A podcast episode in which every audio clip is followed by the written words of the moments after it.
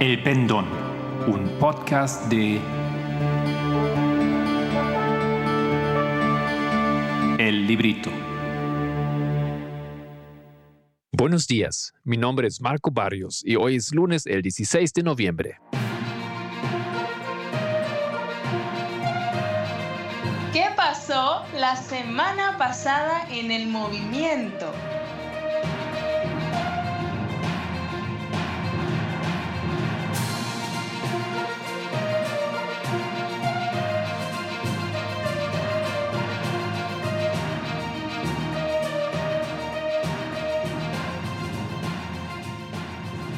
Para hoy he decidido hacer un resumen de un tema que se había presentado algún tiempo atrás, pero ya habíamos resumido la pata anterior. Se trata de Los siete tiempos, parte 4 de la hermana Catherine Harding de Australia. La presentación fue hecha el 26 de septiembre del año presente.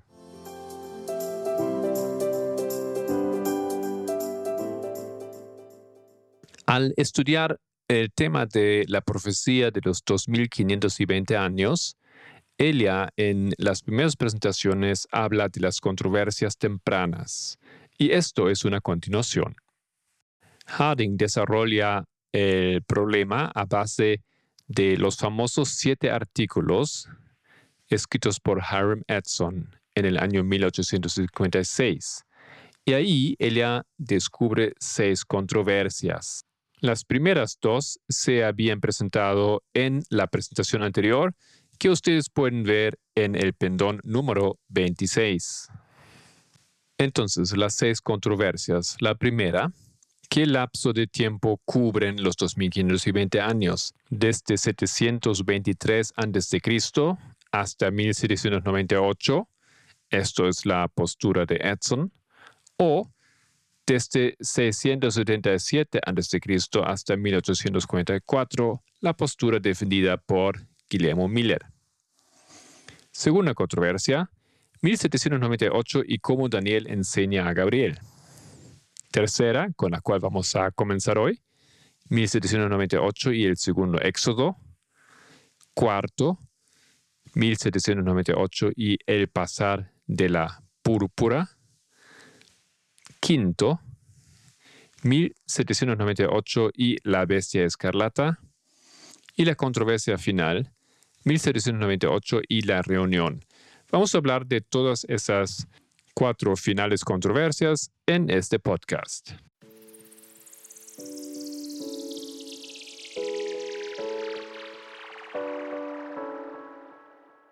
Comenzamos entonces con ese tercer punto del artículo o de la serie de artículos de Hiram Edson, 1798 y el segundo éxodo.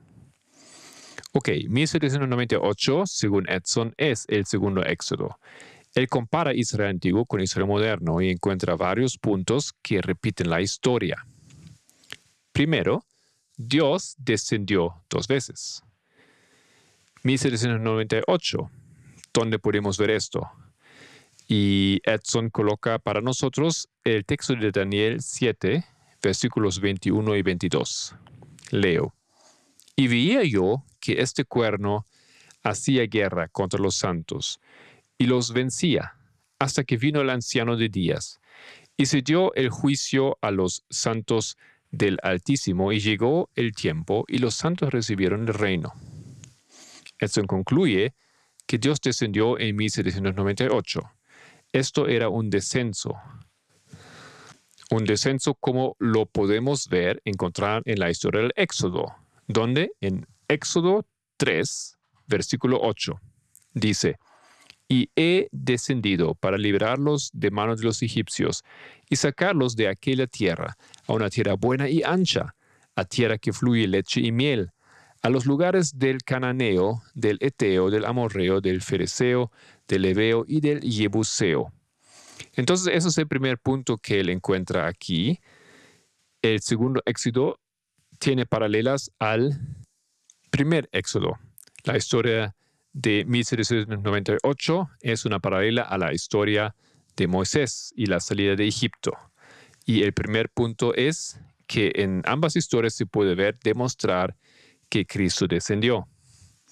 Segundo punto. Dios dos veces alzó su mano. Una vez, como ya dijimos, para Israel antiguo y la segunda vez en 1798. Prueba para el alzar de la mano en la historia del Éxodo es Isaías 11:11. Dice, Asimismo acontecerá en aquel tiempo que Jehová alzará otra vez su mano para recobrar el remanente de su pueblo que aún queda en Asiria, Egipto, Patros, Etiopía, Elam, Sinar y Hamat y en las costas del mar. El alzar de la mano en la historia de 1798 se encuentra en el mismo capítulo, más en el versículo 16, que dice, y habrá camino para el remanente de su pueblo, el que quedó de Asiria, de la manera que lo hubo para Israel el día que subió de la tierra de Egipto. Tercer punto. Hubo juicio del agresor en ambas historias. En Éxodo, el texto de prueba para Edson se encuentra en Génesis 15:14. Leo. Mas también a la nación a la cual servirán juzgaré yo, y después de esto saldrán con gran riqueza. En la historia de 1798 vemos este juicio contra el agresor en Daniel 7:26. Y no olvidan, esto aquí todo el tiempo es la opinión de Harry Madsen. Dice en Daniel, pero se sentará el juez y le quitarán su dominio para que sea destruido y arruinado hasta el fin. El siguiente punto es el pueblo aumentó en ambas historias. En el Éxodo había pues un aumento del pueblo. En la historia de 1798 también un aumento del pueblo que Edson argumenta se dio a base de la reforma protestante. El punto número 5, si he contado bien, es que se ve el fin de un reino en ambas historias. En la historia del Éxodo es el ejército egipcio y el faraón que son aniquilados. Y en 1798 es el ejército del papado y el papa mismo que son aniquilados.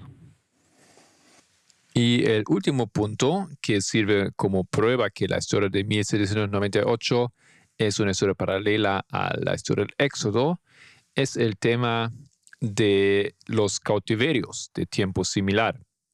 Quiere decir que el Éxodo termina la historia de un cautiverio de 400 años. Mientras tanto, la historia de 1798 también termina en 400 años de cautiverio, pero no realmente, y vemos cómo es su lógica. Pues en 1798 terminan los 2520 años. Estos son básicamente siete veces 400 años. Pues no realmente, como dije anterior, son siete veces 360 años.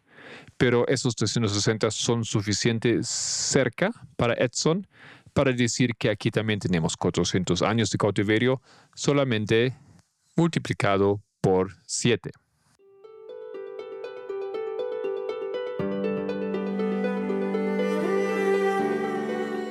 En las notas, una pequeña paréntesis aquí de este podcast. Ustedes podrán encontrar el enlace para ver todo esto por escrito también en nuestra wiki.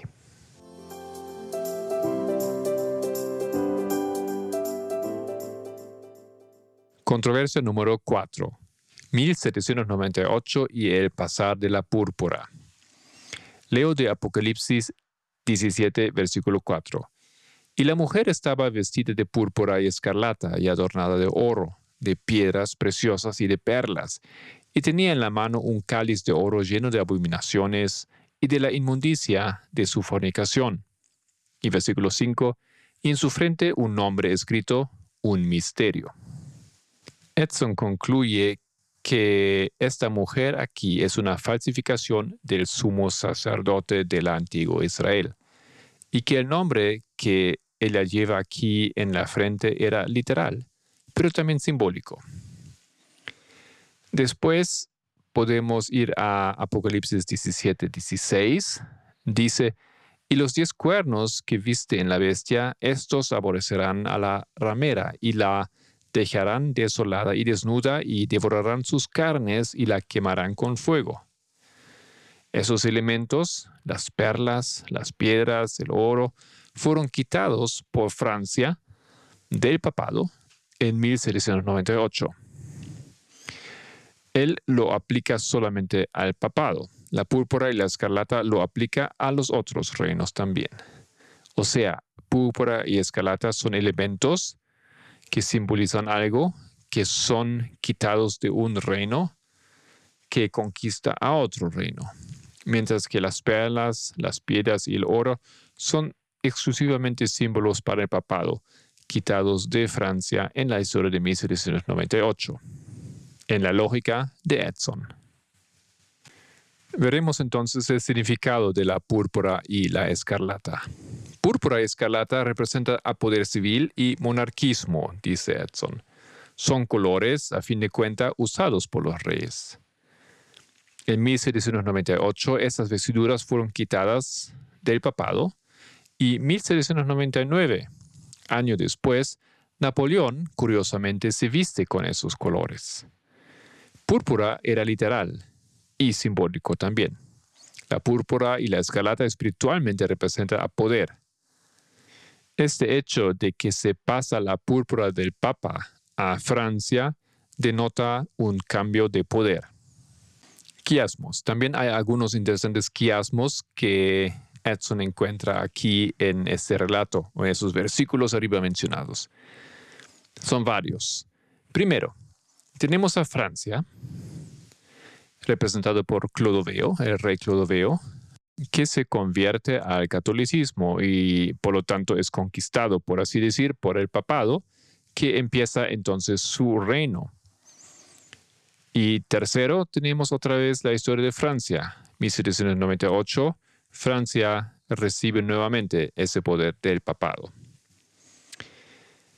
En un siguiente quiasmo tenemos los reyes católicos. Los reyes católicos en Europa son conquistados, derrotados por Napoleón Bonaparte.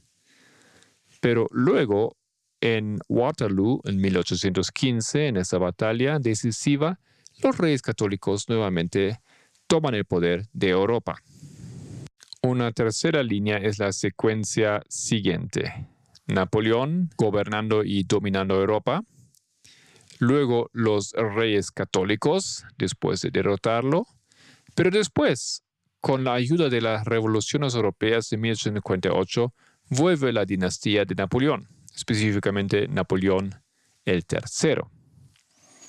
Tenemos entonces aquí esas tres historias donde vemos esa sucesión de reyes. Francia, Clodoveo, papado y luego Francia de Napoleón. Fue la primera. La segunda línea, los reyes católicos dominan Europa. Después tenemos Napoleón, que toma el poder. Y luego, otra vez, mediante la victoria en Waterloo, los reyes católicos dominan Europa. Y finalmente, Napoleón gobernando. Luego los reyes católicos, como ya dijimos, ganando en Waterloo y finalmente con la ayuda de las revoluciones europeas que fueron instigadas o promovidas también por Napoleón eh, Bonaparte, tenemos la dinastía de Napoleón nuevamente en el trono de Francia. Si ponemos todas esas historias en una línea, tenemos la siguiente secuencia. Clodoveo, Francia. Luego el papado. Luego Napoleón, Francia luego los reyes católicos, o sea, empapado, y finalmente la dinastía de Napoleón, que es Francia. Espero que hayan podido seguir a esa lógica, no es muy difícil, pero más fácil si lo visualizan. O sea, sería bueno tomarse algunos apuntes aquí, hacer algunas notas en un papelito.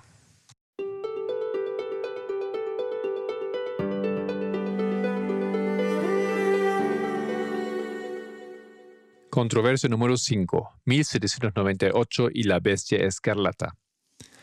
Partimos una vez más con un texto bíblico, Apocalipsis 17.3. Y me llamó en el espíritu al desierto y vi a una mujer sentada sobre una bestia escarlata llena de nombres de blasfemia, que tenía siete cabezas y diez cuernos. Tenemos aquí una bestia escarlata, tenemos las siete cabezas, tenemos los diez cuernos y a la mujer.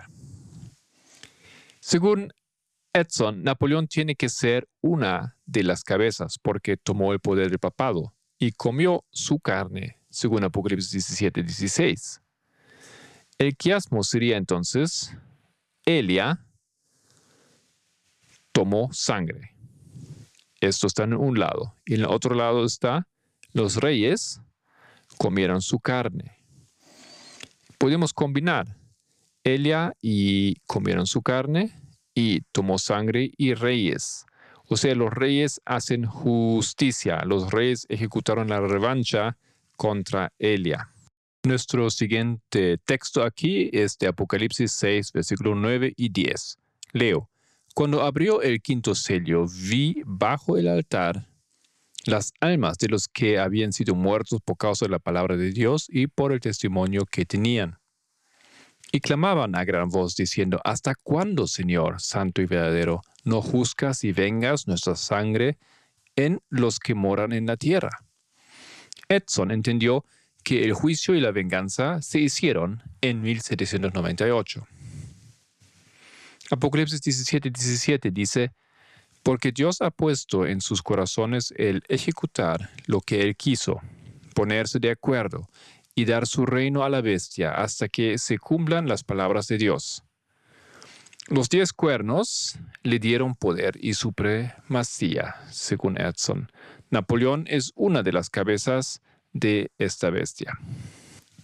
Muerte y resurrección. Edson encuentra el siguiente padrón. Primero está Clodoveo, Francia. Luego viene el papado.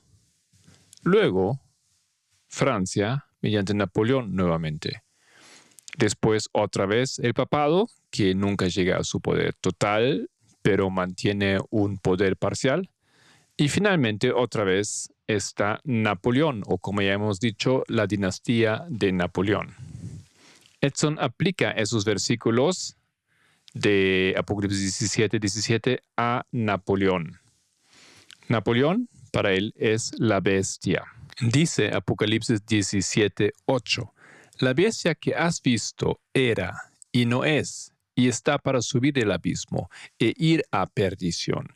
Y los moradores de la tierra, aquellos cuyos nombres no están escritos desde la fundación del mundo en el libro de la vida, se asombrarán viendo la bestia que era y no es y será. Dice Edson que Napoleón estaba vivo hasta 1815 en Waterloo. Napoleón subió del abismo en ese periodo de 1815 hasta 1848. Y luego Napoleón fue resucitado, justamente en 48, mediante las revoluciones en Europa. Apocalipsis 13:3 es el siguiente texto. Vi una de sus cabezas como herida de muerte, pero su herida mortal fue sanada y se maravilló toda la tierra en pos de la bestia. Versículo 12 del mismo capítulo. Y ejerce toda la autoridad de la primera bestia en presencia de Elia, y hace que la tierra y los moradores de Elia adoren a la primera bestia cuya herida mortal fue sanada. Esos versículos Edson aplica al papado. Él dice que el papado es la cabeza. El papado estaba vivo hasta 1798. El papado subió del abismo. Esto es la fase de 1798 hasta 1815. Y el papado fue curado en 1815, pero su dominio es parcial. En este momento su vida fue prolongada, según Daniel 7:12, como lo entiende Edson. Dice, habían también quitado a las otras bestias su dominio, pero les había sido prolongada la vida hasta cierto tiempo. La bestia con las siete cabezas. La dinastía de Napoleón es la séptima cabeza. El papado es la sexta cabeza y no recibe otra porque no recibe más su poder completo. En Apocalipsis 17:11 vemos, la bestia que era y no es, es también el octavo, y es de entre los siete y va a la perdición. Edson piensa que el poder napoleano continúa hasta la segunda venida. Y la vuelta de Napoleón, o sea, Napoleón el tercero, es esa vuelta por un breve tiempo, o el gobierno por un breve tiempo de la octava cabeza. Gracias por estar con nosotros, el equipo del Pendón. Si quieres profundizar con alguno de los temas de este podcast, encuéntranos en www.librito.org.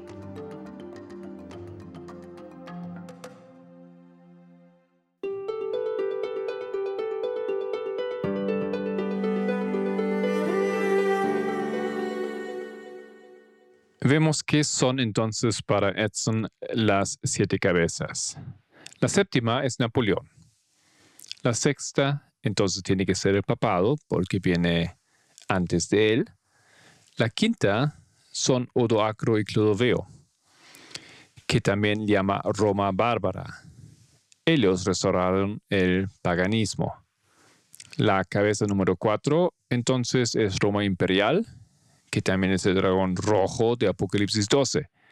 Y luego tenemos la cabeza 3 Grecia, la cabeza 2 Medo Persia y la cabeza 1 Babilonia. No hay sorpresas aquí. La mujer sentada sobre la bestia no puede ser únicamente el papado, porque ella está sentada sobre la bestia. Entonces, dice Edson, ella es la iglesia mundial y nos conduce a Jeremías 5, 25. He aquí yo estoy contra ti, oh monte destruidor, dice Jehová, que destruiste toda la tierra, y extenderé mi mano contra ti y te haré rodar de las peñas y te reduciré a monte quemado. Entonces él asocia esta mujer aquí también con los montes. Dice que ella está sentada sobre los siete montes. Los montes son tanto iglesias paganas como la iglesia católica.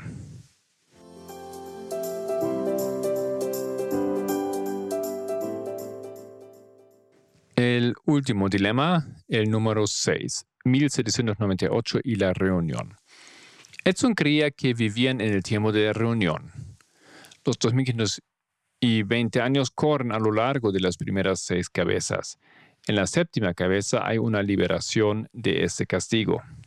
Siete es un número que significa completo. Napoleón es como el rey Ciro y trabajará solo un breve tiempo hasta la segunda venida. Este breve tiempo era hasta 1815 y fue dado para que pueda completar la obra. Él ve dos reuniones para Israel antiguo. El desierto después de salir de Egipto y segundo la reunión en Canaán. Él también ve dos reuniones para Israel moderno. La primera se produce en Estados Unidos y la segunda en la herencia eterna, como lo llama, o también podemos decir la Canaán celestial. Esa reunión tiene que correr por un proceso. Primero, el pueblo está en Egipto y si hacemos la aplicación, eso sería los reinos paganos para Israel moderno. Luego llega al Mar Rojo. Ese Mar Rojo para Israel moderno era el Océano Atlántico que tenía que ser cruzado para escapar de Europa. Tercero, el pueblo anda por el desierto. Ese desierto es entonces el lugar que provee el refugio para los que huyen del catolicismo en Europa, cruzaron el Océano Atlántico y llegaron a esa tierra que se convierte prontamente en los Estados Unidos. Entonces el desierto son los Estados Unidos en la aplicación. Y finalmente va a llegar el pueblo a la tierra de Canaán. En la aplicación entonces Canaán sería la herencia eterna que viene como el destino final para el pueblo de Dios, para Israel moderno. La bestia escarlata reina con supremacía en Europa y es vivo, dice Edson. Si la bestia de dos cuernos tiene todo el poder de la primera bestia, como dice Apocalipsis 13:12, entonces tiene que ser otra bestia y no meramente una continuación de la primera. ¿Por qué? Porque, como dijimos, la primera bestia sigue viva. Si tienes un momento para tratar de visualizarte, quiero describirte una imagen de un gráfico de esos eventos como Edson los entiende.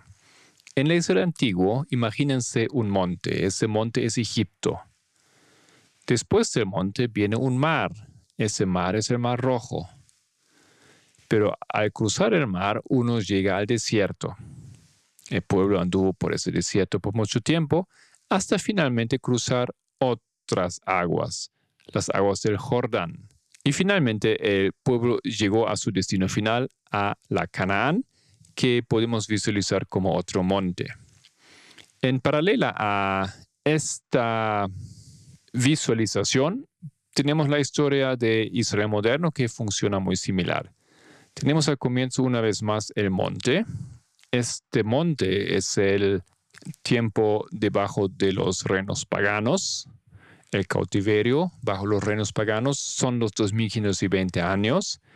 Y podríamos también decir, como ya dijimos antes, que este monte aquí al comienzo en realidad es edificado por los siete reinos o los siete pequeños montes. Luego de ese tiempo, el pueblo de Dios puede salir y cruzar el Océano Atlántico para llegar al desierto, que son los Estados Unidos o que es el continente americano. Luego va a llegar al Jordán espiritual, y no sé cómo exactamente él justifica o explica esto, para llegar al destino final, que es la herencia eterna, otro monte. Él usa esos símbolos de los montes aquí. Y también implica la historia de Daniel 2 y la estatua donde se corta una piedra del monte. Esa es la piedra, según él, que se corta del primer monte. Es algo que sale de los reinos paganos. Y los que participan en ese proceso son la trompeta y el pendón. Vamos a ver cómo.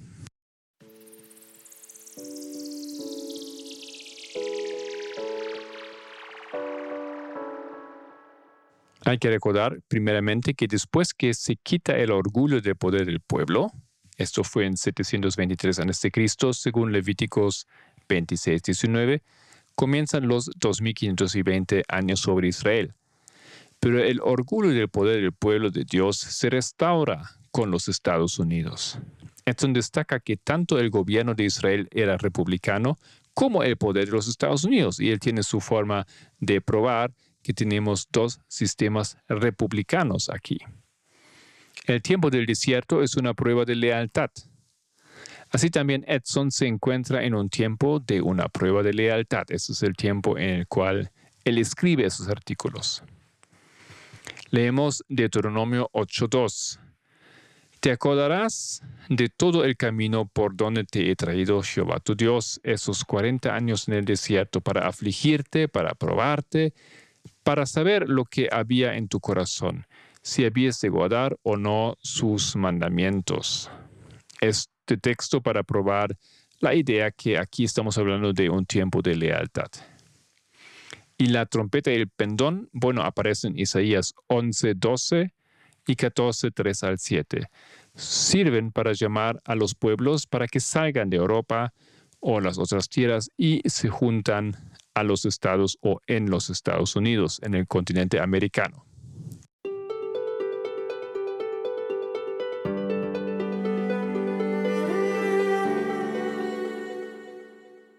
¿Cuál es el contexto del mensaje de Edson?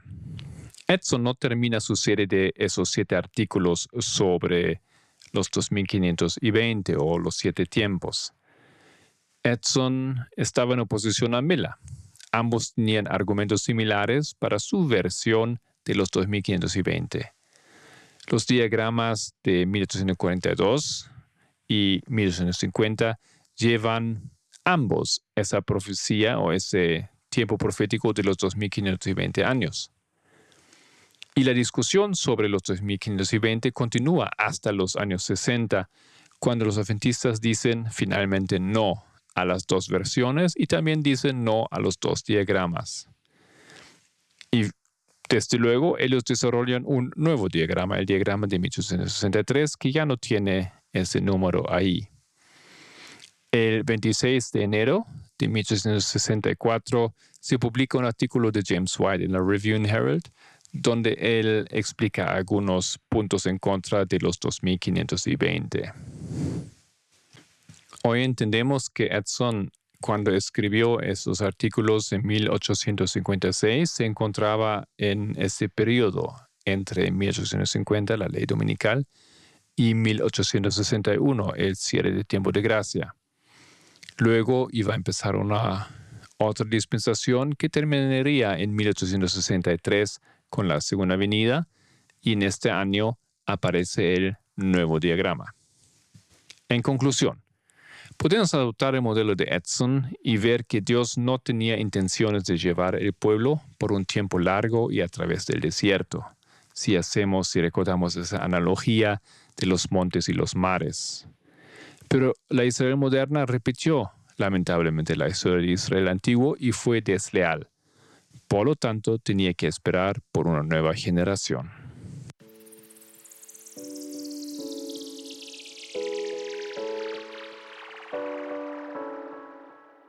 Noticias del movimiento. Bueno, teníamos un programa de semana de estudios nuevamente bastante completo.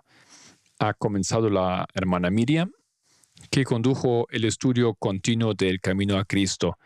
Comenzamos con ella con el capítulo 8 de este librito. Matías Mejía aportó un estudio sobre la pregunta ¿la elección más importante? Esto fue el miércoles pasado. El jueves nuevamente Igor estaba con nosotros. Con un español cada vez mejor, él habló sobre la historia del primer y del segundo ay. Viernes, Néstor continuó la interesante investigación sobre la relación del ministerio de Cristo con las fiestas solemnes. El sábado hemos tenido más una hora de preguntas y respuestas sobre noviazgo y matrimonio con el anciano Parmen Bryant. Y también Solange y yo hemos hablado de una visión o hemos presentado una visión de conjunto de nuestra metodología, organizando un poco las diferentes etapas y elementos que hemos estado entrenando en los últimos años. El día y la semana cerró Cindy con un estudio sobre qué son las parábolas. Ella lo continuará porque hay más que decir.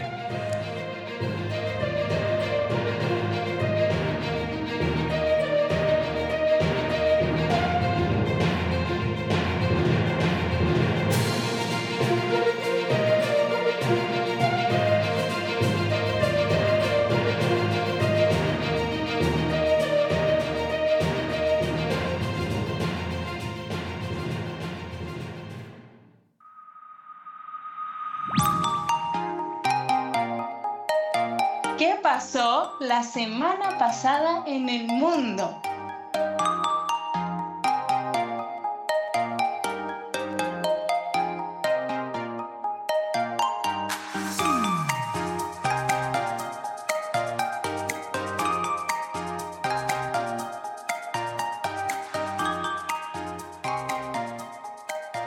Hola gente, soy Caro, espero que estén muy bien y les deseo un feliz lunes. Bueno, de esta semana el presidente Trump se niega a reconocer la victoria de su oponente Joe Biden y sostiene que hubo fraude electoral sin mostrar pruebas al respecto.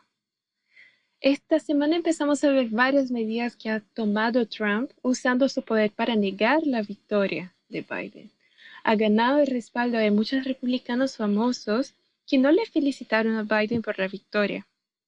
El presidente de Brasil, que tiene la misma línea de pensamiento que Trump, tampoco felicitó al ganador y habló de pólvora, refiriéndose en entrar en guerra contra Estados Unidos si Biden impone las prometidas sanciones para el cuidado de Amazonía. En ese mismo discurso dijo que dejen de quejarse por los 160 mil muertos por COVID en el país, ya que todos moriremos un día, que Brasil debe dejar de ser un país de maricones. Al decirlo, comparó la prensa a buitres que buscan esas declaraciones de él. Fue muy irrespetuoso con la prensa y con el pueblo, minimizando el sufrimiento de millones de personas. Ya veremos por qué hablamos de Bolsonaro, pero volvemos a la controversia en Estados Unidos. Los mandatarios de China y Rusia tampoco felicitaron al nuevo, presidente. Esperan el resultado de las investigaciones primero. Bueno, en realidad, el jueves 12, Jinping, Xi Jinping de China felicitó a Biden, pero esto fue cinco días después del resultado electoral. Biden recibió felicitaciones de diversos mandatarios. Las excepciones fueron México, Brasil, ah, Rusia y China, que fue un poco después, ¿no? Como comenté. Expertos dicen que es la primera vez que China rompe la tradición de felicitar a un presidente antes del reconocimiento de derrota de su oponente. Diferente, Bolsonaro, Xi Jinping, López Obrador y Putin el Papa Francisco hizo una llamada telefónica a Biden para felicitarlo y bendecir su mandato. Biden expresó su deseo de trabajar juntamente con Francisco para promover una creencia compartida en la dignidad, sobre también la igualdad de todos los seres humanos. Entre los principales temas de interés están el cuidado de las personas marginalizadas y pobres, la crisis de los cambios climáticos, y el acogimiento e integración de inmigrantes y refugiados en las comunidades.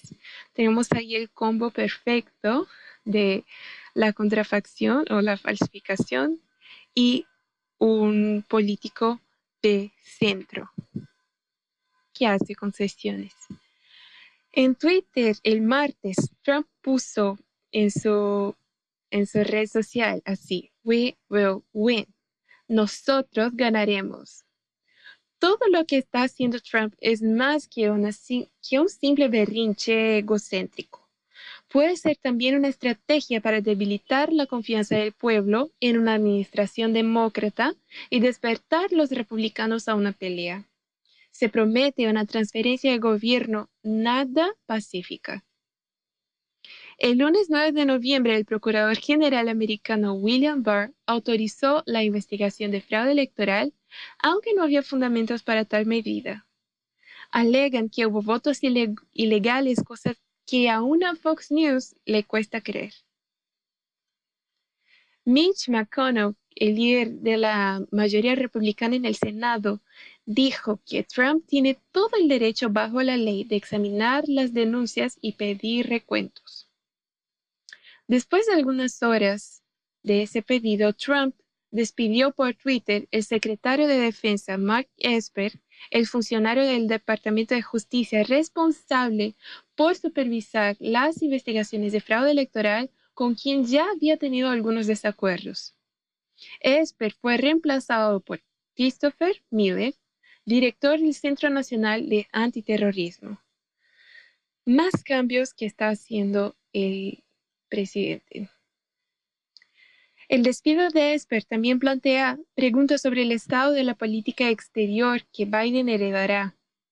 Con el temor de que Trump pueda tomar medidas drásticas sobre Irán o Rusia en los últimos momentos de su presidencia. O sea, hay cambios significativos en el, en el Ejecutivo, en el Judicial y también ahora en el Ministerio de la Defensa. Ahora una noticia de jueves 12 de noviembre, las autoridades electorales no encontraron evidencia de fraude en las elecciones. Los funcionarios electorales de Estados Unidos han dicho que la votación de la Casa Blanca en 2020 fue la más segura en la historia de Estados Unidos, rechazando las afirmaciones de fraude del presidente Donald Trump. No hay evidencia de que ningún sistema de votación haya borrado o perdido votos, o que haya cambiado votos o que haya sido comprometido de alguna manera. Eso fue lo que anunció el comité. Y entonces se pronunciaron después de que el señor Trump afirma sin pruebas de que 2,7 millones de votos para él habían sido borrados. Bueno, ahora vayamos a Perú.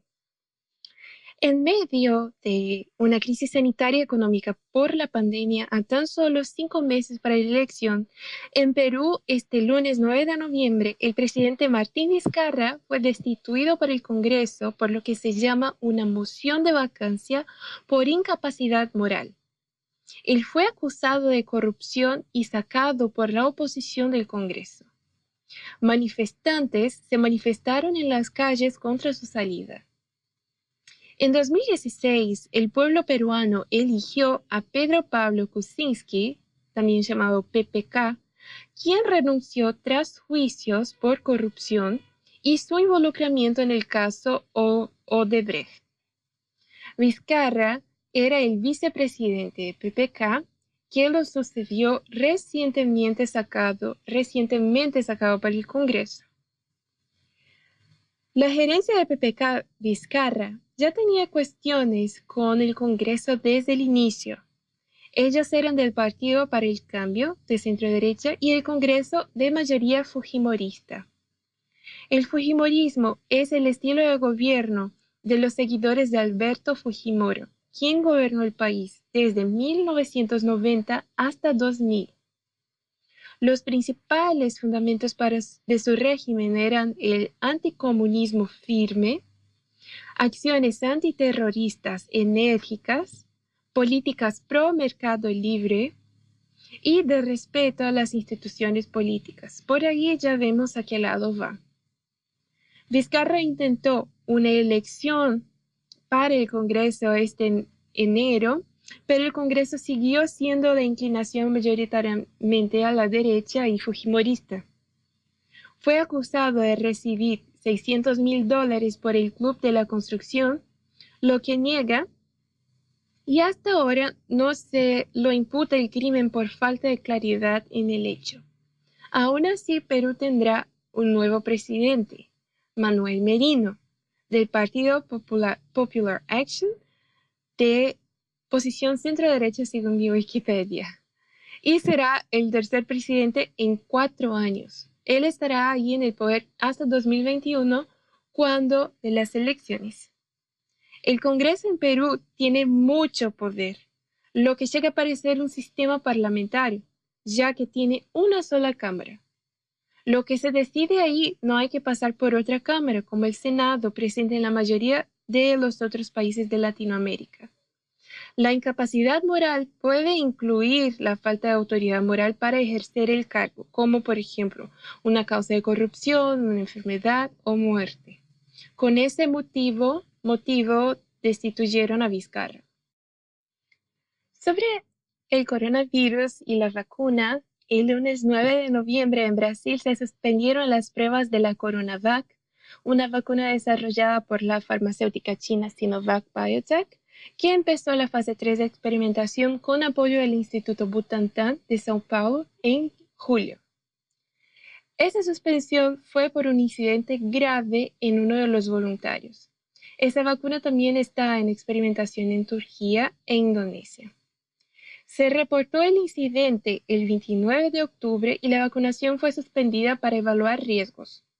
Aún no se sabe si el incidente está directamente relacionado a la vacuna o si eso afectará a los ensayos clínicos en Indonesia y en Turquía. El presidente de Brasil, Jair Bolsonaro, declaró sobre la vacuna china que trae muerte, invalidez y anomalías. Y dijo que le ganó a Doria una vez más en las redes sociales. Doria, como habíamos comentado, es el gobernador de São Paulo que apoya y financia la vacunación.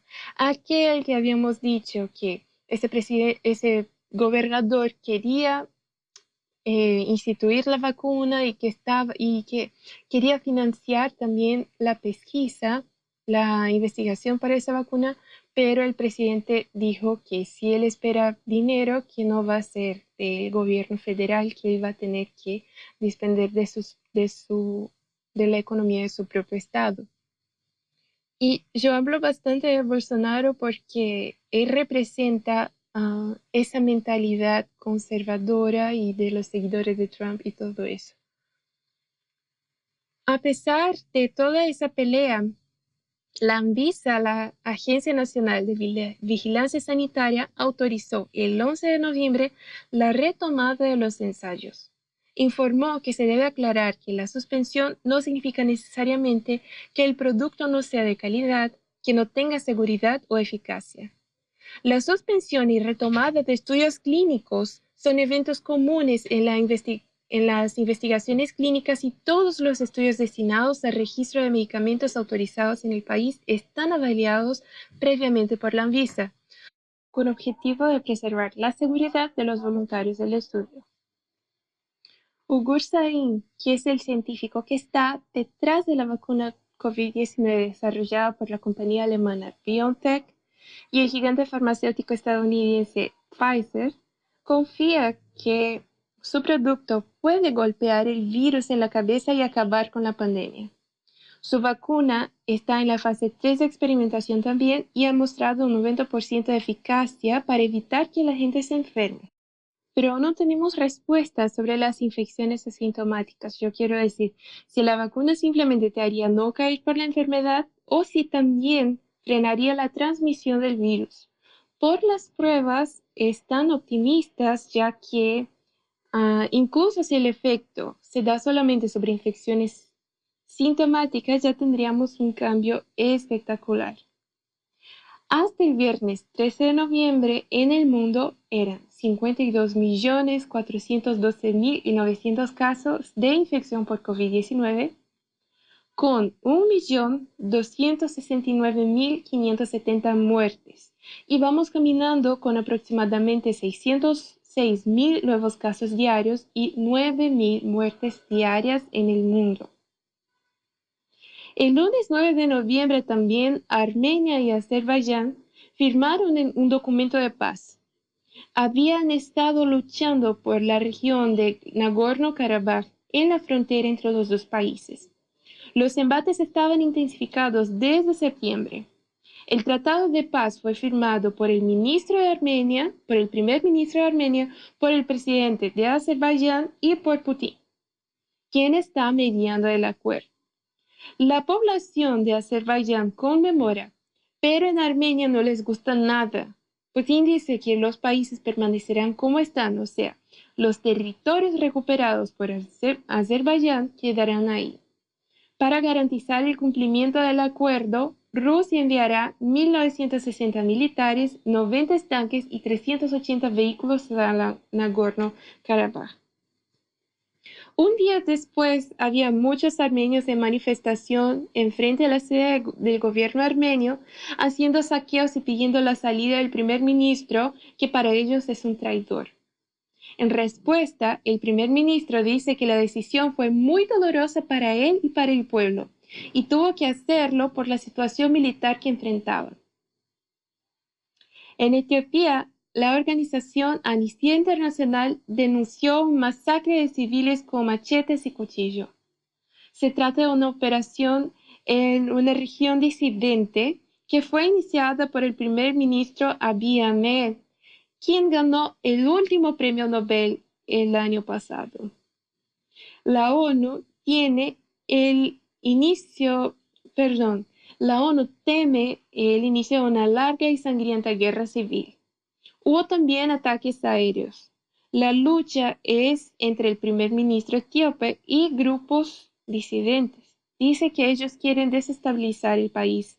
Según él, también quieren separarse y la masacre está en investigación por órganos internacionales.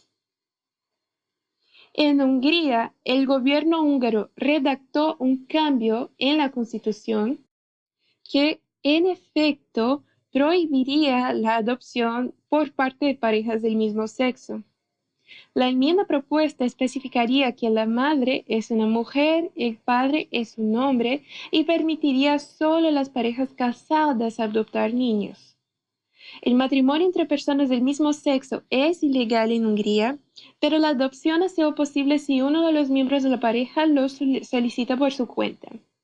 El proyecto de ley ha sido condenado por los grupos de derechos humanos. La propuesta fue enviada al Parlamento por el partido gobernante de derecha Fidesz a finales del mes.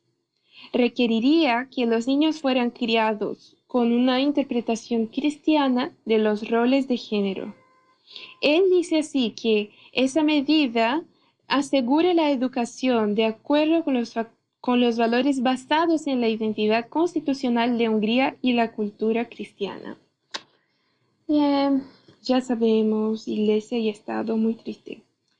Y el miércoles 11 se conmemoró el Día del Armisticio en memoria del fin de la Primera Guerra Mundial a la primera a la décima primera hora del décimo primer día del décimo primer mes de 1918. Son 102 años desde el fin de la Primera Guerra. Hubo ceremonia de remembranza en Francia y Reino Unido. Bueno, gente, eso es todo por hoy y les espero la próxima semana para ver qué pasó en el mundo.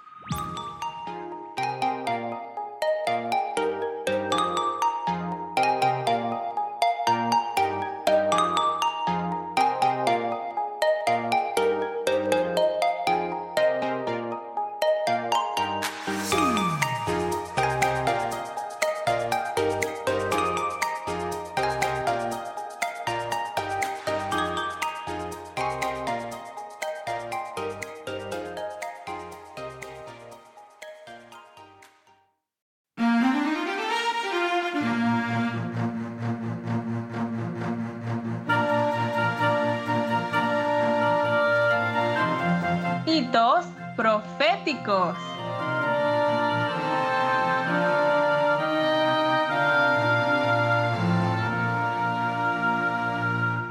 Hola a todos nuestros amigos y hermanos oyentes, gracia y paz de nuestro Padre y de nuestro Señor Jesucristo. Sean bienvenidos una vez más a nuestro segmento de hitos proféticos. En nuestro programa de hoy hablaremos del hito del clamor de medianoche. Continuaremos hablando sobre Hechos 27, parte 2. Comenzaremos haciendo una revisión de lo que habíamos hablado en el anterior podcast. Habíamos revisado la estructura del mensaje de clamor de medianoche que consistía en Hechos 27, que nos llevaba al número 3, donde obtuvimos el número 273. Esta historia nos llevó a la segunda parte del mensaje del clamor de medianoche, que es la historia de Pirro en la versión alfa y omega. Esto nos es una paralela a la historia alfa y omega de Israel antiguo. La historia alfa siendo la historia de Moisés y la historia omega de Israel antiguo siendo la historia de Cristo. Paralelamos también esta historia con la historia alfa del Israel moderno, es decir, los mileristas, y la historia omega de Israel moderno, como siendo los 144.000. También hemos visto que Hechos 27 y números 3 y el número 273 nos abre campo tanto a la historia de Pirro como también a la historia de la Segunda Guerra Mundial, la historia del Rey del Sur y su historia alfa y su historia omega, que también vamos a comparar y contrastar más adelante con la historia alfa de Babilonia moderna y la historia omega de Babilonia moderna. Sin embargo, esta historia de Pirro y de la Segunda Guerra Mundial también nos abre otro aspecto del mensaje del clamor de medianoche, que sería el tiempo y la guerra de información. El tiempo como siendo el 11 de noviembre de 2019 la batalla de Rafia y la guerra de información. Ya que estamos en una era de información, si consideramos la guerra del rey del norte y rey del sur como una guerra de información, comenzaremos a ver cómo la guerra de información impacta nuestras líneas de reforma. Solo para considerar, cuando lleguemos al tiempo de la ley dominical o cuál será la herramienta que Dios ha de usar para salvar el mundo, pues sería un mensaje profético en tres pasos, o de una manera más simple diríamos simplemente información. Entonces, ¿cuál sería la falsificación que viene del mundo? Pues desde luego sería también información, es decir, otro canal o otra fuente de información. Así que todo se resume en información.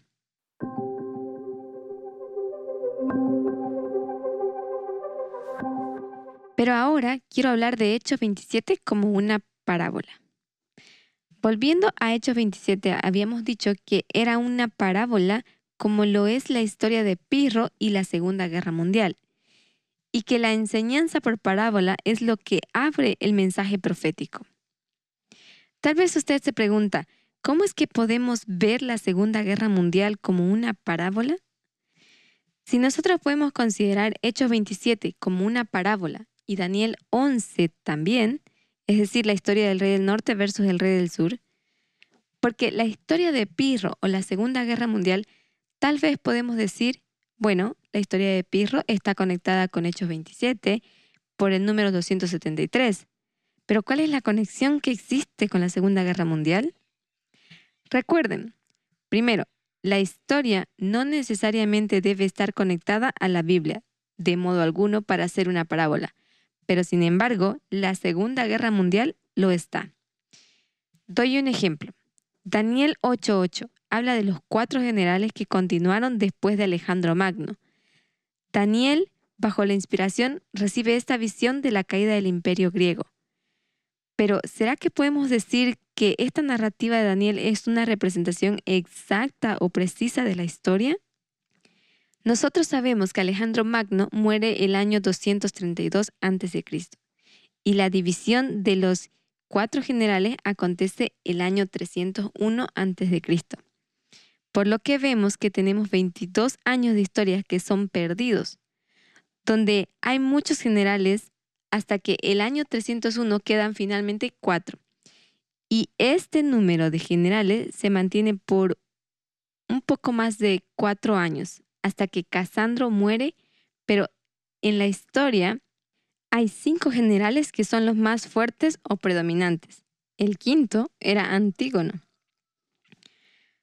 Podemos ver que Daniel no es preciso en la historia. Y si alguno de nosotros le hiciéramos esto a la historia, podríamos ser acusados de no ser precisos o de torcer la historia para nuestros propios propósitos. Elena White dice que no podemos separar la historia de la profecía bíblica, porque son una sola. Y si la Biblia no habla de ciertas partes de la historia, es porque son tesoros ocultos para la última generación, es decir, para la nuestra pues han sido revelados estos tesoros en nuestro tiempo. Así que lo que vemos en Daniel 8 es la historia de este cuerno estando en la cima de su poder. Y luego muestra su declinio. Pero Daniel, para resaltar un punto específico de la historia, el primero ve un cuerno, luego los cuatro cuernos y luego ve dos cuernos. Esto es como seleccionar cherries, Tú siempre escogerás el fruto que más llame tu atención.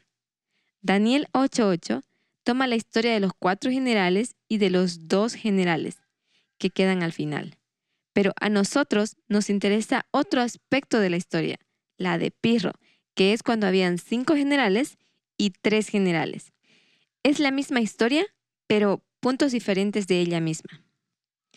Pero como Elena White dice, hay periodos en la historia que están escondidos lo cual no significa que no tengan importancia profética. La diferencia que podemos ver en Daniel 8.8 y la historia de Grecia es que él ya escogió su cherry. Y lo que lo torna profundo es que cuando tomamos el libro de A.T. Jones, eh, Los grandes imperios de la profecía, tenemos que decidir qué parte se torna importante y cuál no, pues Dios debe trabajar por medio de la parábola. Si leemos Hechos 27, capítulo 37, citando, dice, y éramos todas las personas en la nave 276. Lo que nos dice este versículo es algo muy relevante. Está apuntando a un cherry. Siendo así, sabemos que cada palabra o cada detalle se torna importante o relevante para nosotros y debemos considerar cada palabra. Una palabra no siempre es de utilidad para nosotros. Así que él va a usar una batalla antigua para intentar ilustrar el proceso de una elección americana para nosotros, lo cual tenemos que hacer usando nuestro discernimiento, es decir, nuestro sentido común. Lo realmente magnífico es que al tratar de explicar esto, tratamos estas dos historias de Daniel 8 y Pirro como una parábola pues comparamos sus similitudes y contrastamos sus diferencias. Espero todos los hayan podido percibir.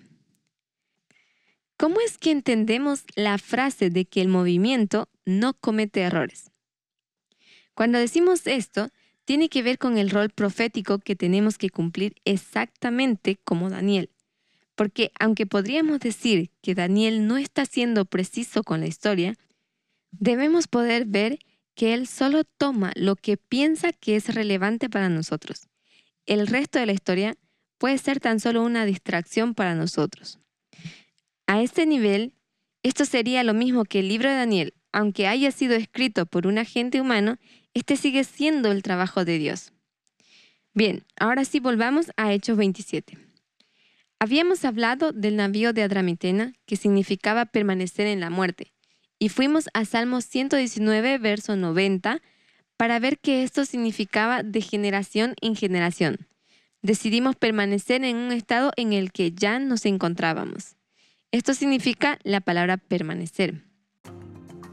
Gracias por estar con nosotros, el equipo del pendón. Si quieres profundizar con alguno de los temas de este podcast, encuéntranos en www.librito.org.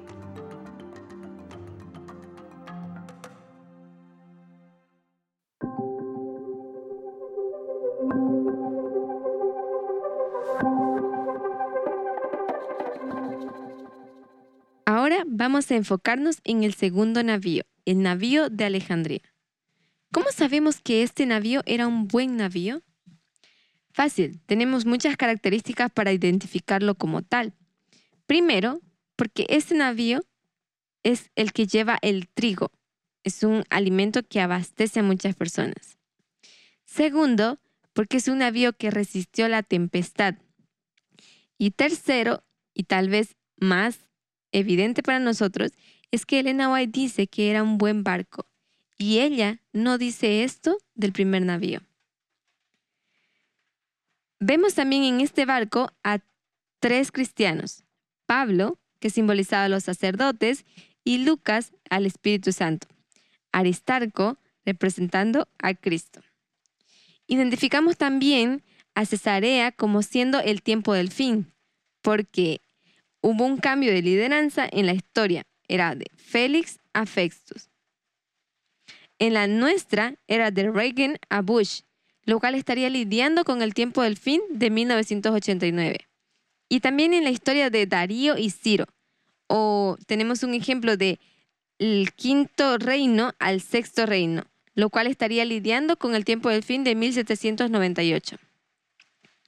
Pero también vimos que Pablo da un mensaje de vida o muerte, el cual identificamos como siendo el primer mensaje angelical y causa temor, por lo que conectamos con Ezequiel 37, el Valle de los Huesos Secos, quienes decimos que son la última generación. Podemos ver que esto es lo que le pasa a Félix. Su mente viajó hacia su pasado culposo y esto lo llenó de temor. Pero de una manera simple podemos decir que es donde comienza su viaje. Cesarea significa cortados o separado.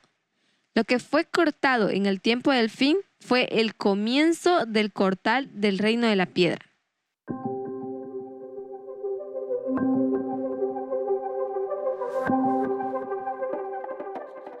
Ahora quiero enfocarme con ustedes en la historia de Agripa. Vemos que Pablo presentó su caso a dos audiencias principales. Una es la de Félix y Festus y la segunda es con el rey Agripa. Esta historia la encontramos en Hechos 25. Pasado algunos días, el rey Agripa y Berenice vinieron a Cesarea para saludar a Festo, y como estuvieron allí muchos días, Festo expuso al rey la causa de Pablo, diciendo, un hombre ha sido dejado por Félix. En Hechos de los Apóstoles, página 350, párrafo 3, leemos. Aunque Agripa era judío, no sentía el celo fanático ni el perjuicio de los fariseos. ¿Podía este hombre ser suelto? dijo a Festo, si no hubiese apelado a César. Pero como el caso había sido remitido al tribunal superior, estaba fuera de la jurisdicción de Festo o de Agripa. Este capítulo está describiendo la experiencia de Pablo en su viaje. Y esta información está siendo tomada de Hechos de los Apóstoles, capítulo 42 y 43, y de Bosquejos de la vida de Pablo, capítulo 23, que está lidiando con Pablo y Agripa en ese capítulo, y el capítulo 24 habla de todo el viaje y el naufragio. Agripa era un rey judío y como tal tenía unas tareas muy específicas y una de ellas era que era uno de los tres hombres principales a cargo del templo. Recuerde, ellos fueron permitidos por los romanos gobernar a pesar de su religión. Gobernarse a sí mismos, perdón. Entonces, Agripa era uno de los principales para dirigir o administrar el templo. Una de las principales funciones que él tenía era de elegir al sumo sacerdote. Pero en el capítulo 25, versos 22 y 23, leemos. Entonces Agripa dijo a Festus, yo también quisiera oír a ese hombre. Y él le dijo, mañana le oirás. Al otro día, viniendo Agripa y Berenice con mucha pompa y entrando en la audiencia con los tribunos y principales hombres de la ciudad, por mandato de Festo fue traído Pablo. Leyendo del verso capítulo 26, verso 1 al 3, dice, entonces Agripa dijo a Pablo, se te permite hablar por ti mismo. Pablo entonces, extendiendo la mano, comenzó así su defensa.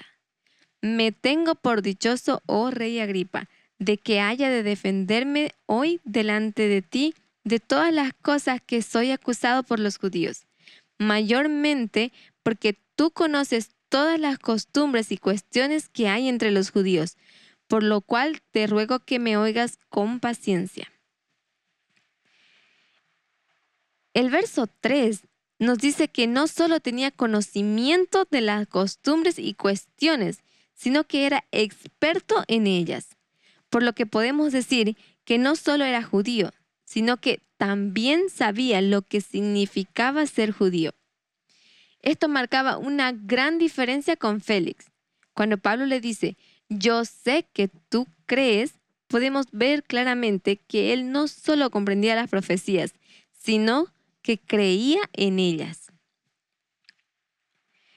En Hechos 26, versículos 22 y 23, leemos, pero habiendo obtenido auxilio de Dios, persevero hasta el día de hoy, dando testimonio a pequeños y a grandes, no diciendo nada fuera de las cosas que los profetas y Moisés dijeron que había de suceder, que el Cristo que había de padecer y ser el primero de la resurrección de los muertos para anunciar la luz al pueblo y a los gentiles. Vemos que Pablo continúa su apelación a Agripa, mientras que Festus ya no se podía contener, así que llama a Pablo loco. Pablo responde, no estoy loco, Agripa sabe estas cosas que fueron escondidas para ti, Festus, pero Agripa entiende muy bien de lo que hablo. En los versos 26 y 27 del mismo capítulo 26, leemos, Pues el rey sabe estas cosas delante de quien también hablo con toda confianza, porque no pienso que ignora nada de esto, pues no se ha hecho esto en algún rincón. ¿Crees, oh rey Agripa, a los profetas? Yo sé que crees. Quiero que vean que Agripa ya sabía profecías. Era algo que para él estaban abiertas las profecías y no así para Félix o para Festus. Elena White dice en la Review and Herald, noviembre 16 de 1911, párrafo 11, ella dice que Pablo le dio a Agripa los eventos alineados mayores de la vida de Cristo. Testificó que el Mesías de la profecía ya había venido. Pero la respuesta de Agripa en el verso 28 y 29 es la siguiente. Entonces Agripa dijo a Pablo, por poco me persuades a ser cristiano. Y Pablo dijo, quisiera Dios que por poco o por mucho, no solamente tú, sino también todos los que hoy me oyen, fueseis hechos tal cual yo soy, excepto estas cadenas. En Bosquejos de la vida de Pablo, página 255, párrafo 2, esto está en inglés, pero está siendo traducido. Elena White se hace ciertas preguntas sobre Agripa. Dice, ¿regresó la mente de Agripa a la historia pasada de su familia y sus esfuerzos infructuosos contra aquel a quien Pablo predicaba? ¿Pensó en su bisabuelo Herodes y la masacre de los niños inocentes de Belén? ¿En su tío abuelo Antipas y en el asesinato de Juan el Bautista? ¿En su propio padre Agripa el I y en el martirio del apóstol Santiago? ¿Vio en los desastres que rápidamente ocurrieron a estos reyes una evidencia del desagrado de Dios como consecuencia de sus crímenes contra sus siervos? La pompa y el despliegue de ese día le recordaron a Agripa el tiempo en que su propio padre, un monarca más poderoso que él, estaba en esta misma ciudad vestido con brillantes túnicas mientras la gente le gritaba que era un dios. Había olvidado cómo incluso antes de que los gritos de admiración se extinguieran, la venganza rápida y terrible había caído sobre el rey vanaglorioso. Algo de todo esto revoloteaba en la memoria de Agripa, pero su vanidad fue halagada por la brillante escena que tenía ante él, y el orgullo y la importancia propia desterraron todos los pensamientos más nobles. Fin de la cita. Elena White dice que pensó en los pecados de sus padres. Este pecado consistió en matar a los profetas de Dios y nos da cuatro generaciones, lo que nos indica que Agripa era la cuarta generación. Ella nos muestra que todas estas escenas pasaron rápidamente por la mente de Agripa, pero fueron puestas de lado por causa del egoísmo y orgullo. Lo que Pablo puede decir en el verso 26 a Agripa era que tú sabías. Sin embargo, en la Biblia encontramos otro relato donde también podemos decir que se sabía de lo que se hablaba. Esta era la historia de Belsasar, el nieto de Nabucodonosor. La historia la encontramos en Daniel 5:22. Dice, y tú, su hijo Belsasar, no has humillado tu corazón sabiendo todo esto. Vemos también en esta historia cómo el orgullo y el ego los llevó a su caída. Sus piernas temblaron de terror, pero su corazón rehusó arrepentirse. Agripa dijo, por poco me persuades. Esto es un casi fui persuadido, lo que significa que viste el camino correcto, que fuiste convencido de él, pero rehusaste caminar por él. Agripa fue convencido por el camino de justicia, es decir, él sabía que este camino era errado, pero tomó una decisión intelectual de rechazar este mensaje.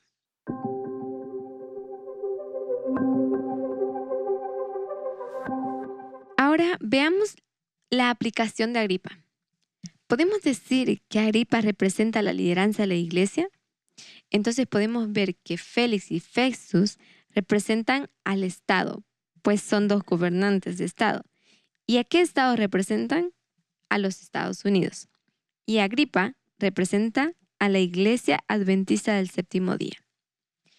Esto nos da una idea sobre de quién se trata esta historia y nos contará la historia de los que se le ofreció la vida, pero escogieron la muerte. El primer navío nos contará la historia de los Estados Unidos y la Iglesia Adventista del Séptimo Día, ambas entrando en un periodo de juicio. Si vamos a Hechos 27, versos 1 al 5, leemos. Cuando se decidió que habíamos de navegar para Italia, entregaron a Pablo y algunos otros presos a un centurión llamado Julio de la compañía Augusta, y embarcándonos en una nave adramitena que iba a tocar los puertos de Asia, zarpamos estando con nosotros Aristarco, macedonio de Tesalónica. Al otro día llegamos a Sidón y Julio, tratando humanamente a Pablo, le permitió que fuese a los amigos para ser atendido por ellos y haciéndonos a la vela desde allí, navegamos a Sotavento de Chipre, porque los vientos eran contrarios. Habiendo atravesado el mar frente a Cilicia y Panfilia, arribamos a Mirra, ciudad de Licia. Estos versículos son la historia del primer navío, Adramitena, Y aquí es donde vemos los tres cristianos, Pablo, Lucas y Aristarco.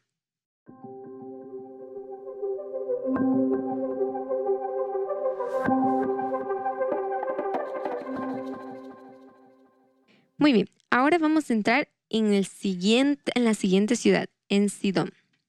Según el verso 3, la siguiente parada es en Sidón.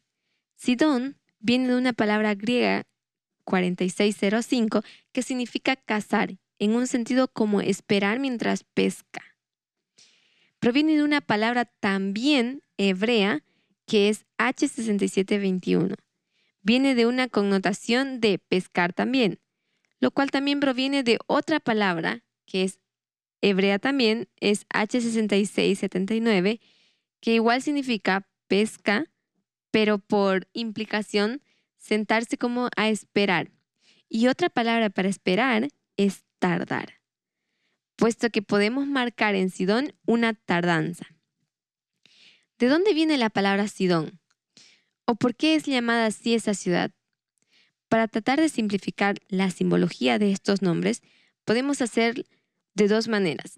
Una es rastreando el significado de la palabra que ya hicimos y la otra es mirando la historia. Esta ciudad fue nombrada así por un nombre y leemos en Génesis 10, verso 15, la primera mención de esta palabra. Dice, y Canaán engendró a Sidón su primogénito y a Het. Sidón era el primogénito de Canaán. En el concepto de generaciones, esto lo convierte en la cuarta generación. Génesis 10, verso 6 nos dice, estas son las generaciones de los hijos de Noé, Sem, Cam y Jafet, a quienes nacieron hijos después del diluvio. Los hijos de Canaán, Cus, Misraín, Faud y Canaán, esto nos da otro testimonio para poder decir que Hechos 27 es la historia de la cuarta generación. Vemos en Génesis cuatro generaciones. Noé, Sem, Can y Sidón. Pero también quiero mostrar en Primera de Crónicas, verso, capítulo 1, verso 13, lo siguiente. Canaán engendró a Sidón, su primogénito, y a Het. Es el mismo que el verso 10, que el verso 15 de Génesis 10, perdón. En inglés tenemos en Primera de Crónicas escrita la palabra Sidón con Z. En realidad significa lo mismo, es el mismo lugar o el mismo, el mismo hijo de Canaán. Vamos a ver un poco de historia. Antes de que Tiro llegase a la historia, Sidón era la ciudad de gran poder económico en todo el Mediterráneo. En Isaías 22, versos 1 al 2, dice, Profecía de Tiro, aullad naves de Tarsi, porque destruida es Tiro, hasta no quedar casa ni a dónde entrar. Desde la tierra de Quitín les es revelado, callad moradores de la tierra, mercaderes de Sidón, que pasando el mar te abastecían. Esta es una profecía en contra de Tiro y nos dice que Sidón fue quien levantó esta ciudad. Pero la palabra que nos interesa entender es abastecían. ¿Qué significa ahora que abastecían? Significa que una vez estuvo llena, ahora está vacía y que necesitamos volverla a llenar o que se está volviendo a llenar. Hablando de esto sobre el papado, quien lo llega a abastecer nuevamente son los Estados Unidos. Espero estemos claros que cuando decimos que es abastecido, hablamos del momento que él estaba en la cúspide de su poder, es decir, los 1260 años. En Jeremías 25, verso 22, leemos, a todos los reyes de Tiro, a todos los reyes de Sidón, a los reyes de las costas que están de ese lado del mar. En Joel 3, verso 4, también leemos lo siguiente. Y también, ¿qué tengo yo contra vosotros, Tiro, Sidón y todo el territorio de Filistea? ¿Queréis vengaros de mí? Y si de mí os vengáis, bien, pronto haré yo recaer la paga sobre vuestra cabeza. Los poderes que son mencionados aquí son Tiro, Sidón y las costas del mar. Las costas del mar podemos asociarlo como un conglomerado porque son varias islas que están asociadas ahí. Y en Joel tenemos Tiro, Sidón y también las costas de Filistea, como se traduce del inglés, porque en español dice territorio de Filistea. Pero también se, se trata de un conglomerado, es decir, son territorios o son costas que son islas que están unidas al territorio filisteo. Por eso se llama las costas de Filistea. Esto nos recuerda a una triple alianza. Tiro, como siendo el papado, Sidón, como siendo los Estados Unidos, y el conglomerado, como siendo el dragón. En Ezequiel capítulos 28 y 29, donde también podemos ver el mismo patrón, donde hay un juicio que se le hace a Tiro y se lo asocia con Satanás, y un juicio también a Sidón. Podemos ver, ver que estos tres juicios son el dragón, la bestia y el falso profeta. Espero la evidencia sea clara porque lo que hicimos fue combinar a Sidón con los Estados Unidos.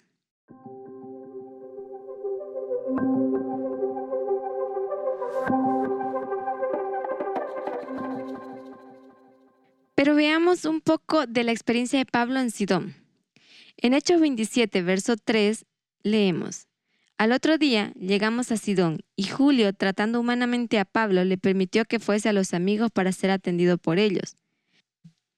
Vemos que Pablo fue tratado con amabilidad.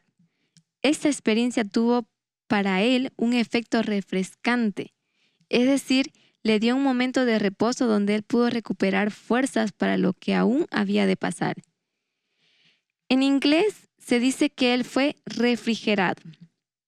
En Isaías 28:12 leemos, a los cuales él dijo, Este es el reposo, dad reposo al cansado, y este es el refrigerio, mas no quisieron oír. Nosotros solemos dar la explicación de que este refrigerio es la lluvia temprana. Elena White dice que esta experiencia para Pablo fue como un oasis, es decir, donde hay agua. Ella dice que él encontró ahí la fuerza para el resto de su viaje. Bien, resumiendo, hasta ahora hemos revisado nuevamente el concepto de parábolas y cómo se relaciona con la historia. También hemos revisado el tiempo del fin, también hemos visto la historia de este primer barco, el barco de Adramiteno. Nos hemos quedado en la ciudad de Sidón, donde hemos visto su significado. Hemos visto que también es una evidencia de la cuarta generación. Hemos visto también que en la Biblia es representado por la triple alianza. Y también hemos concluido que Sidón es representado por los Estados Unidos. Pero también vimos que para Pablo Sidón era como un oasis, y de esta manera marcamos el comienzo de la lluvia temprana.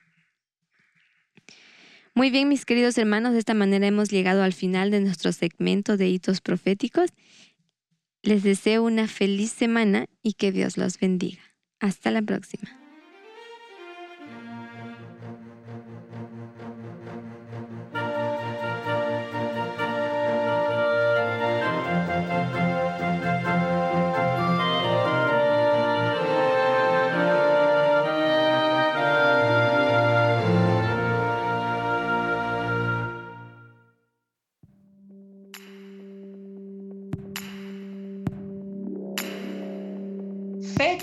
Históricas para recordar.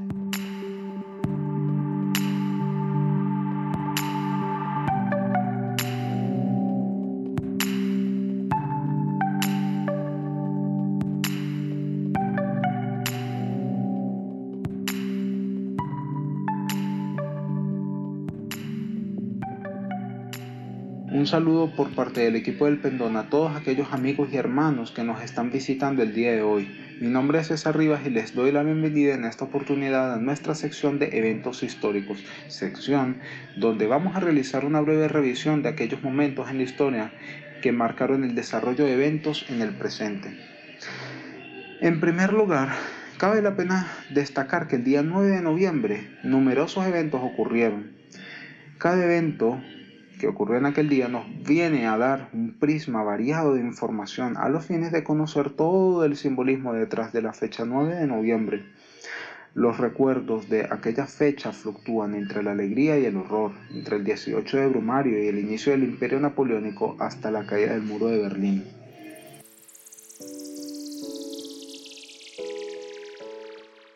En primer lugar, tendríamos que mencionar el día 9 de noviembre de 1918, donde podemos escuchar la expresión Viva la República por primera vez en Alemania. El socialdemócrata Philipp Scheidemann salió al balcón del Reichstag berlinés diciendo, trabajadores y soldados, sean conscientes de la importancia histórica de este día. Algo inaudito ha sucedido. La tarea que nos espera es grande e impredecible para todo el pueblo todo por el pueblo. Nada debe acontecer que deshonre al movimiento obrero. Manténganse unidos, sean fieles y conscientes de sus obligaciones. Viva lo nuevo, viva la República Alemana, agregó. Estas palabras anunciaban el final del reinado del emperador Guillermo II y el inicio de la República de Weimar.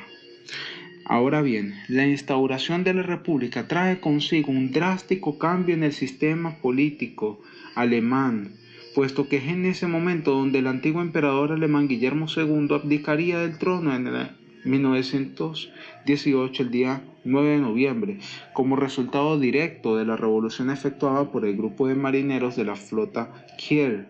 Por supuesto, este evento es seguido por un conjunto de situaciones que condujeron al estallido de contradicciones internas que finalmente terminarían en una controversia, en una contrarrevolución para aplastar a las fuerzas revolucionarias.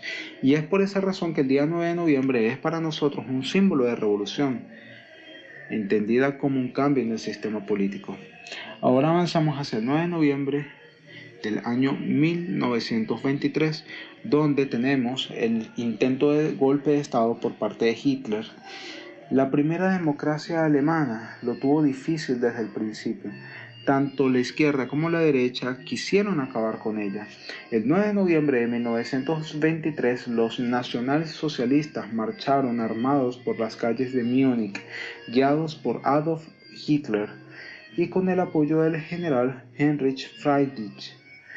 El intento de golpe fracasó estrepitosamente Claro, diez años más tarde el líder nazi tomaría, sin embargo, el poder y llevaría al mundo a una de sus mayores catástrofes, entiéndase por la Segunda Guerra Mundial, pero para ir un poco más en detalle sobre esa historia, pudiéramos señalar que esa mañana del día 9 de noviembre las fuerzas del comandante de las SA, Ernst Röhm, entre las que se encontraba un joven Heinrich Himmler, siguiendo órdenes directas de Hitler, ocuparon el Ministerio de Defensa bávaro y se enfrentaron contra las fuerzas gubernamentales.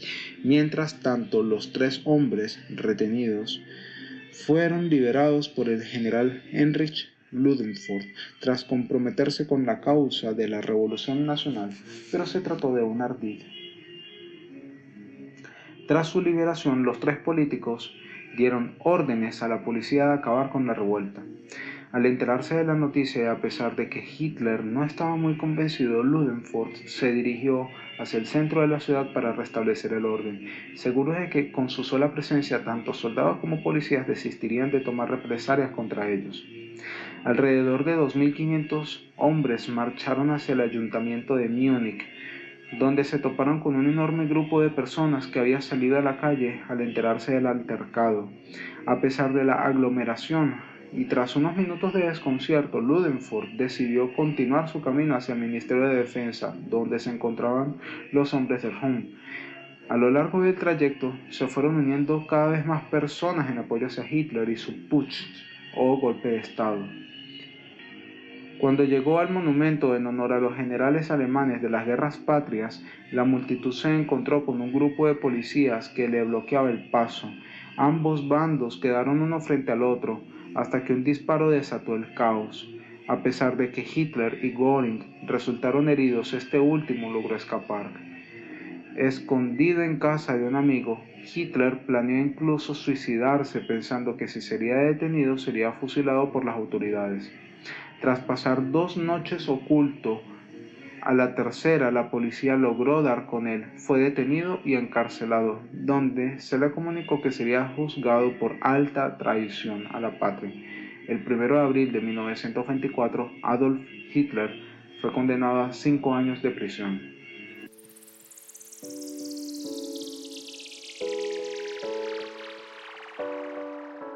Después de la derrota de la Primera Guerra Mundial y tras la humillación que para los alemanes representó el Tratado de Versalles, tanto los movimientos políticos de izquierda como los de ultraderecha, en cuyas formaciones paramilitares figuraban veteranos de guerra y jóvenes rebeldes, tenían la sensación de que habían fallado en su intento de derrocar la incipiente democracia. Un joven Hitler, inspirado por la marcha sobre Roma que había llevado Mussolini al poder en Italia unos años antes, quiso utilizar Múnich como base de su lucha contra el gobierno de la República de Weimar, proclamar un estado rebelde en Baviera e iniciar después una guerra con la intención de avanzar hacia Berlín. Quienes siguieron el desarrollo del juicio pensaron que aquello era el final de la carrera política de Hitler, pero durante la estancia en la cárcel, Hitler escribió el que sería considerado su testamento político, Mein Kampf, o Mi lucha en español. El interés del libro estriba en que describe con todo lujo de detalles y en ocasiones acercándose incluso al relato novelesco la manera en cómo Hitler utilizó el juicio para promocionarse y reforzar su liderazgo. El ambiente carcelario le proporcionó esa fe intrépida, ese optimismo y esa confianza en que el destino ni nadie podrá quebrantar nunca la voluntad de un hombre. Hitler gozó en prisión unas agradables condiciones de vida, y tanto los reclusos como las visitas, incluso los guardias, se pasaban el día entero alabándole. Durante su cautiverio, Hitler recibió numerosas muestras de admiración, entre las que cabe destacar la que escribió un joven doctorado en literatura llamado Joseph Goldblinsen, que decía, un Dios te ha dado a ti el don de la palabra para que expreses nuestros sufrimientos. En ese ambiente Hitler se constituyó a sí mismo en su celda un retiro espiritual a medida que él utilizaba dicho espacio para reflexionar acerca de todos sus errores e idear la siguiente frase de su salto al poder. El 20 de diciembre de 1924 le fue conmutada la sentencia y Adolf Hitler salió en libertad.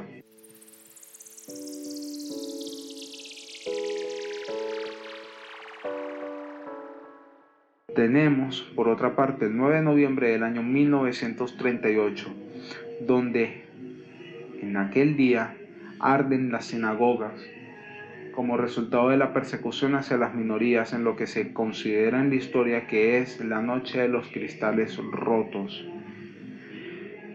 Dicho día fue simplemente un ensayo general del holocausto.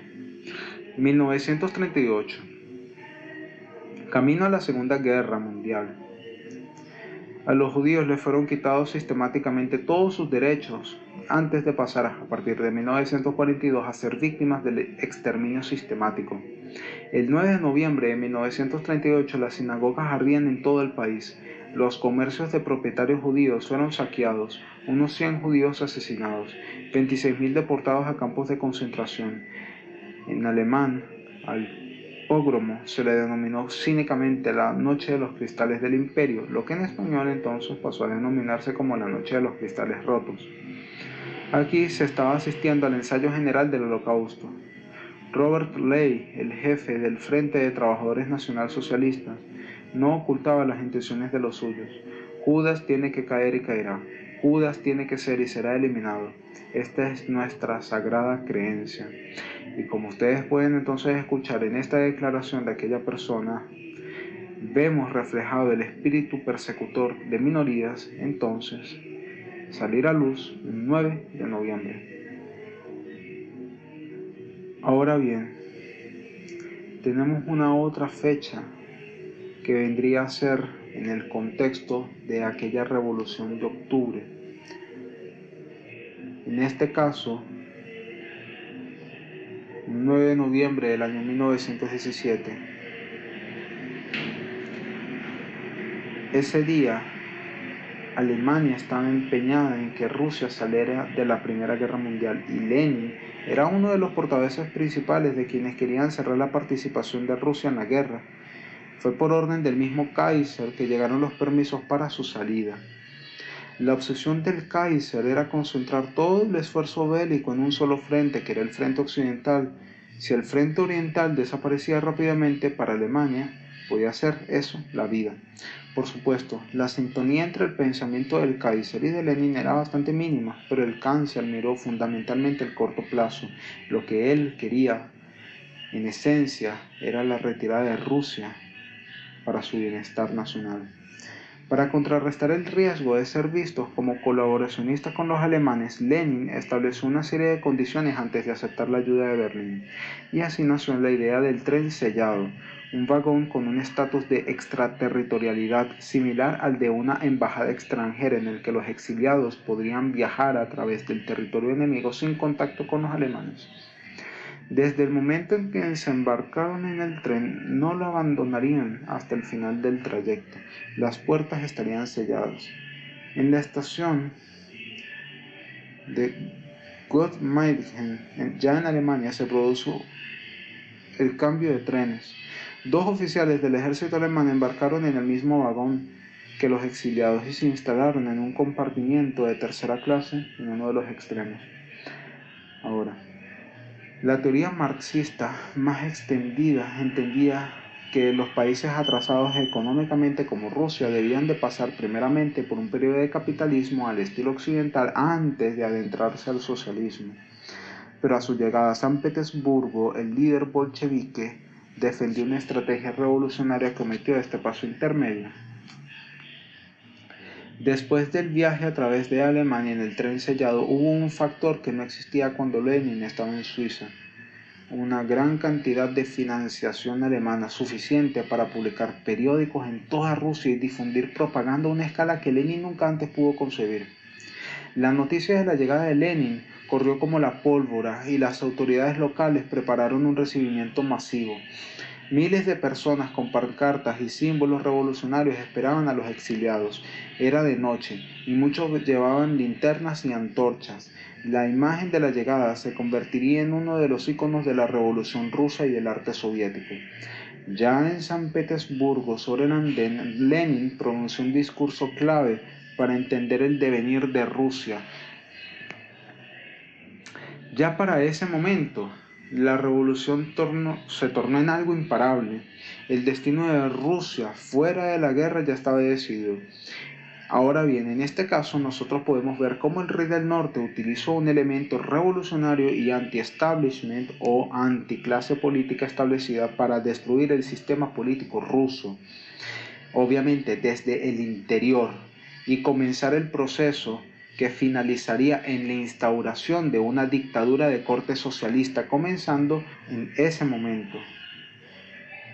Cuando nosotros lo llevamos a nuestra historia podemos ver el cambio de factores entre el rey del sur y el rey del norte, donde se puede percibir que en esta oportunidad es el rey del sur quien envía a un revolucionario para convulsionar el sistema interno de los Estados Unidos. Es a saber, Putin envía a Donald Trump al territorio norteamericano para que él realice su misión, su misión entendida como retirar a los Estados Unidos de esa controversia entre Rusia y tal nación y al mismo tiempo realizar un cambio en el sistema político lo suficientemente importante. Es decir, envían a un outsider de la, de la política para poder cumplir con su rol de pacificador, a fin de retirar a los Estados Unidos de la guerra que mantenía contra el rey del sur desde el año 1989. Posteriormente, nosotros también podemos observar elementos como la censura de la prensa y represión como elementos clave de su gobierno.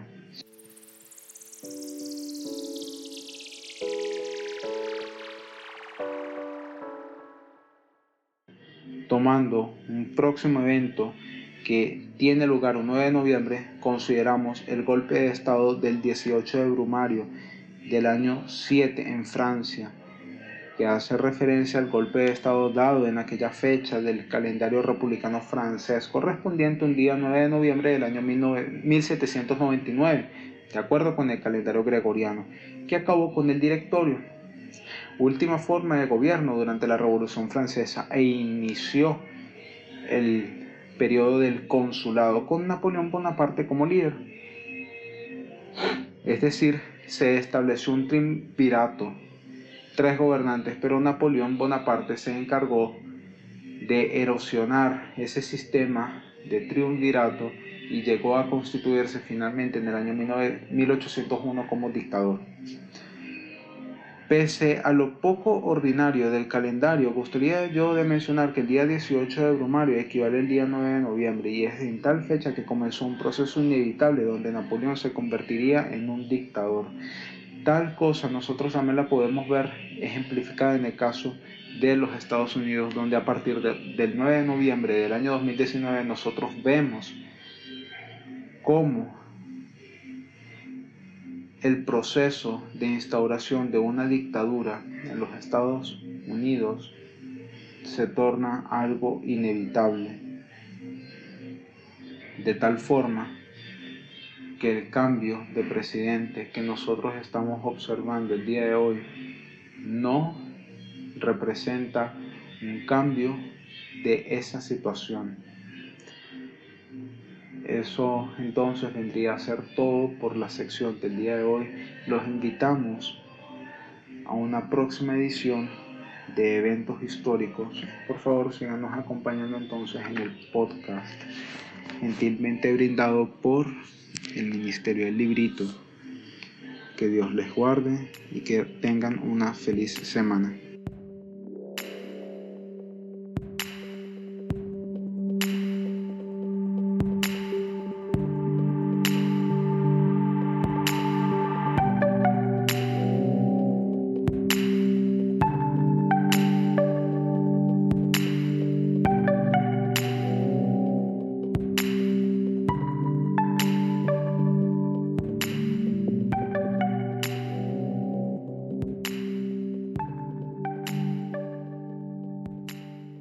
Espero que les haya gustado este podcast y les deseo un feliz comienzo de esta nueva semana. Me despido cordialmente en el nombre de todo el equipo del Pendón. Que Dios les bendiga y hasta la próxima.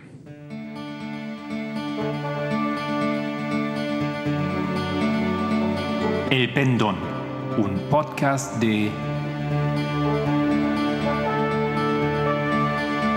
El Librito.